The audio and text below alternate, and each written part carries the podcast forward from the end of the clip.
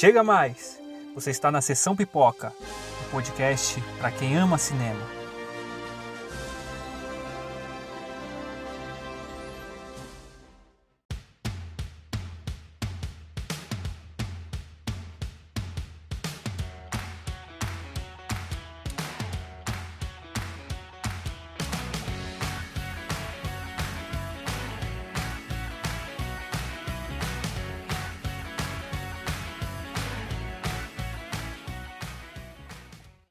Olá, eu sou André Kainan e hoje eu vou começar fazendo uma pergunta para você.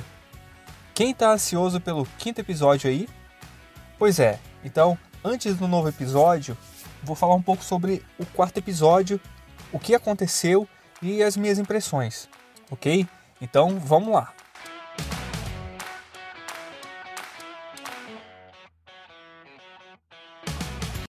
Eu vou começar falando sobre a Sylvie mais nova. A cena dela eu achei um pouco superficial. Achei que eles poderiam ter feito uma cena maior da vida da Sylvie. Mas eu também entendo que talvez eles não tenham feito isso porque eles querem manter um, um ar de mistério. Se eles colocarem muita coisa, talvez perca essa misteriosidade. Se a gente for para para analisar a cena, né, a, a menina, no primeiro momento, ela se deixa ser capturada pelos caçadores. E aí, quando ela está presa, ela consegue, assim, cara, muito fácil dar um golpe na Ravona, que é a chefona lá da AVT, e escapar. Então, assim, eles, eu acho que poderia se aprofundar mais na história mesmo da Sylvie. Por quê? O que, que acontece? Como que a menina se deixa capturar e como que ela consegue dar o golpe na Ravona assim fácil? Então, seria interessante eles mostrarem de onde que a Sylvie vem, quem são as pessoas mais próximas dela, os pais, é, como que ela aprendeu a se defender, porque ela deu um golpe na Ravona. Cara, alguém tem que ter ensinado isso para a menina. E também como que ela aprendeu a se transportar através do tempo. Então ficou esse vazio. Eu espero que mais para frente eles consigam contar essa história né, de como que é a Sylvie, dar esse ar mais complexo para esse personagem que está ganhando cada vez mais espaço na série.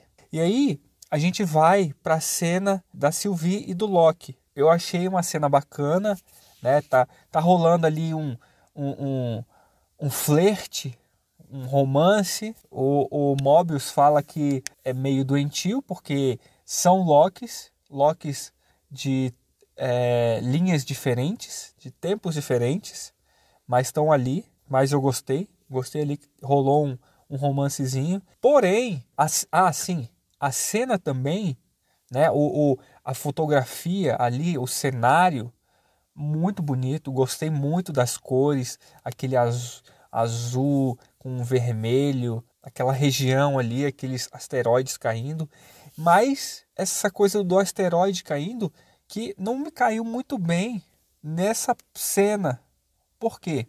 Na cena do terceiro episódio, eles chegaram nesse lugar e saíram correndo porque tinham asteroides caindo na cabeça deles. E de repente, nesse quarto episódio, eles estavam super tranquilos do lado de fora de onde eles se abrigaram, sentados, super tranquilos, enquanto os asteroides continuavam caindo. Um asteroide desse podia cair na cabeça deles. Mas eles estavam super tranquilos e nem para cima eles olhavam. Tem isso assim, eu, eu achei que, bom, tudo bem. Isso aí eu acho que dá para passar porque a cena do romance dá essa, esse ar, mas é, poderia ter sido um pouquinho mais bem trabalhado.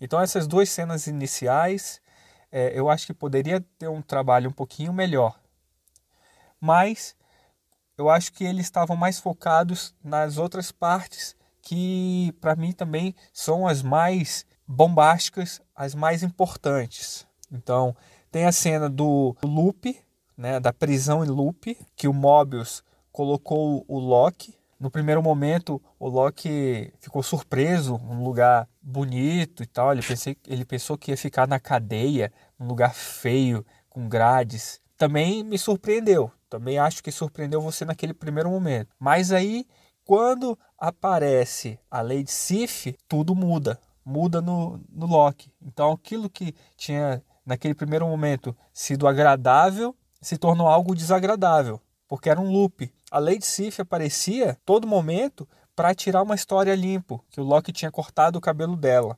Então ela chegava e dava uma porrada no Loki. E o Loki todo momento caía. Ela estava aprisionada no tempo, ela não saía daquele loop, mas o Loki não estava. A consciência dele continuava a caminhar normalmente. Então, esse é interessante, muito interessante deles terem colocado essa prisão de loop, que tem tudo a ver com o, a história e o tempo, né? Que eles mexem com o tempo, a AVT mexe com o tempo.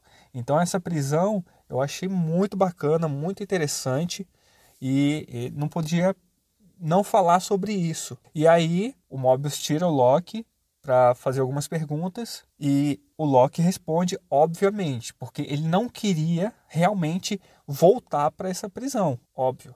Ficar lá preso seria melhor ele ficar preso numa cadeia normal. E aí, com isso, o Loki fala para o Mobius muitas coisas e acaba gerando uma descoberta tanto para o Mobius quanto para gente. E também entra nesse momento a caçadora B15. Então, Mobius e a caçadora B15 descobrem que eles tinham uma vida diferente antes de estar na AVT, mas eles foram sequestrados e talvez tenham sofrido uma, uma lavagem cerebral.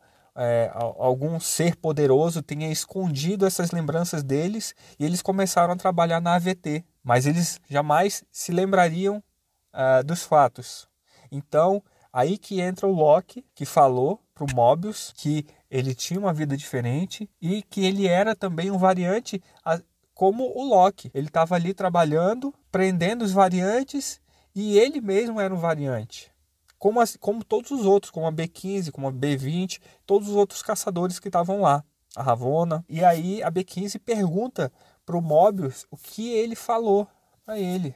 E aí o Mobius fala para a B15 que eles tinham uma vida diferente. Depois, a B15 é, leva a, a Sylvie para uma outra dimensão, para uma outra linha do tempo e pede para Sylvie para ela ver as lembranças dela. Isso também é muito bacana, porque isso mostra que a AVT não é tão boa como a gente pensava no início. E isso abre uma nova vertente, né? Abre abre um novo pensamento para gente, que nem tudo é o que parece ser. E com isso, o Mobius, sabendo desse fato que o Loki contou para ele, ele vai atrás de respostas. Então, ele vai até o escritório da Ravonna, a chefe, a chefona da AVT, e pega o aparelho que funciona para se transportar através do tempo, para você ver gravações e tudo mais.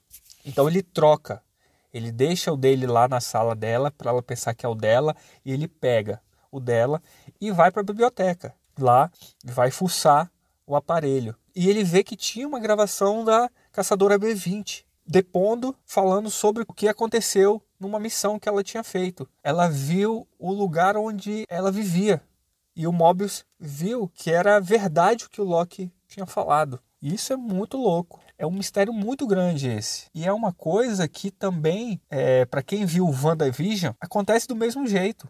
É um mistério. Começa numa cidade totalmente diferente, uma história louca, e é bem parecido. Depois, Loki e a Sylvie são levados para a sala dos guardiões, que parece um lugar assim que tá uma outra dimensão também. É de dos departamentos que tem na AVT, a sala dos guardiões é um lugar totalmente diferente, diferenciado.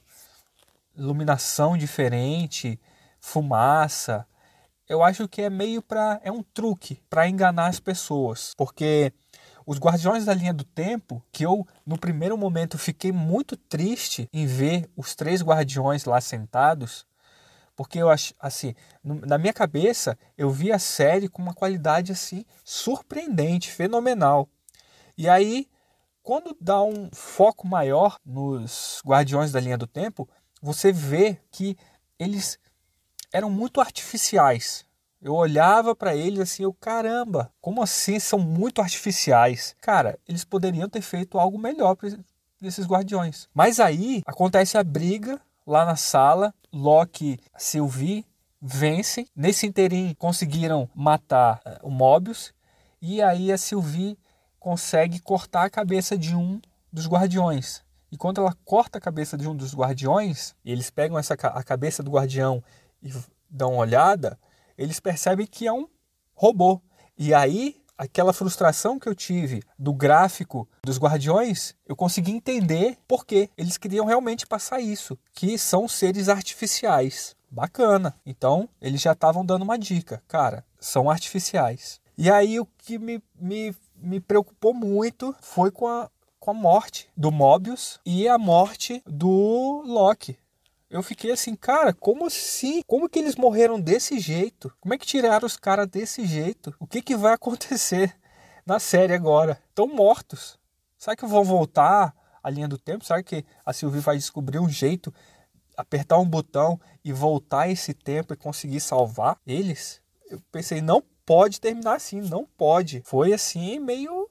Cara, e agora? lascou. Foi um bug mesmo, bugou a minha cabeça. Eu acho que bugou a cabeça de muita gente com isso, mas tudo bem. E aí, depois que o Loki morreu, a Ravonna foi lá e tentar matar a Sylvie. A Sylvie consegue pegar o bastão da Ravonna e a Ravonna pede para ela, para Sylvie, para matar ela. E a Sylvie fala: "Não, eu não vou te matar. Quero saber de tudo que está acontecendo aqui". E aí terminou ela querer saber tudo o que aconteceu e acabar ali, foi assim um jeito muito inteligente de acabar a série. Depois dos primeiros créditos, vem mais uma cena top, top, top. Mostra quem? Loki. Loki vivo, que foi para uma outra dimensão. E aí ele pergunta se ele está vivo, e aí aparecem outras pessoas que eu acredito que sejam outros Lokis de outras linhas do tempo. Talvez seja isso, eu não sei. Isso vai ficar para os próximos episódios. Eu só sei que terminar como a Sylvie falando com a Ravonna, que ela quer saber de tudo, e depois mostrar o Loki vivo, cara, surpreendente. Agora, cara, a vontade de assistir mais e mais tá, tá no nível mais alto. Agora eu quero saber de vocês o que vocês acharam. Eu acho que foi muito bom o episódio e tô esperando assim muito, muito para que o quinto episódio seja ainda melhor. Então, clica aí no botão seguir, compartilha com seus amigos e até o próximo episódio. Um abraço e tchau!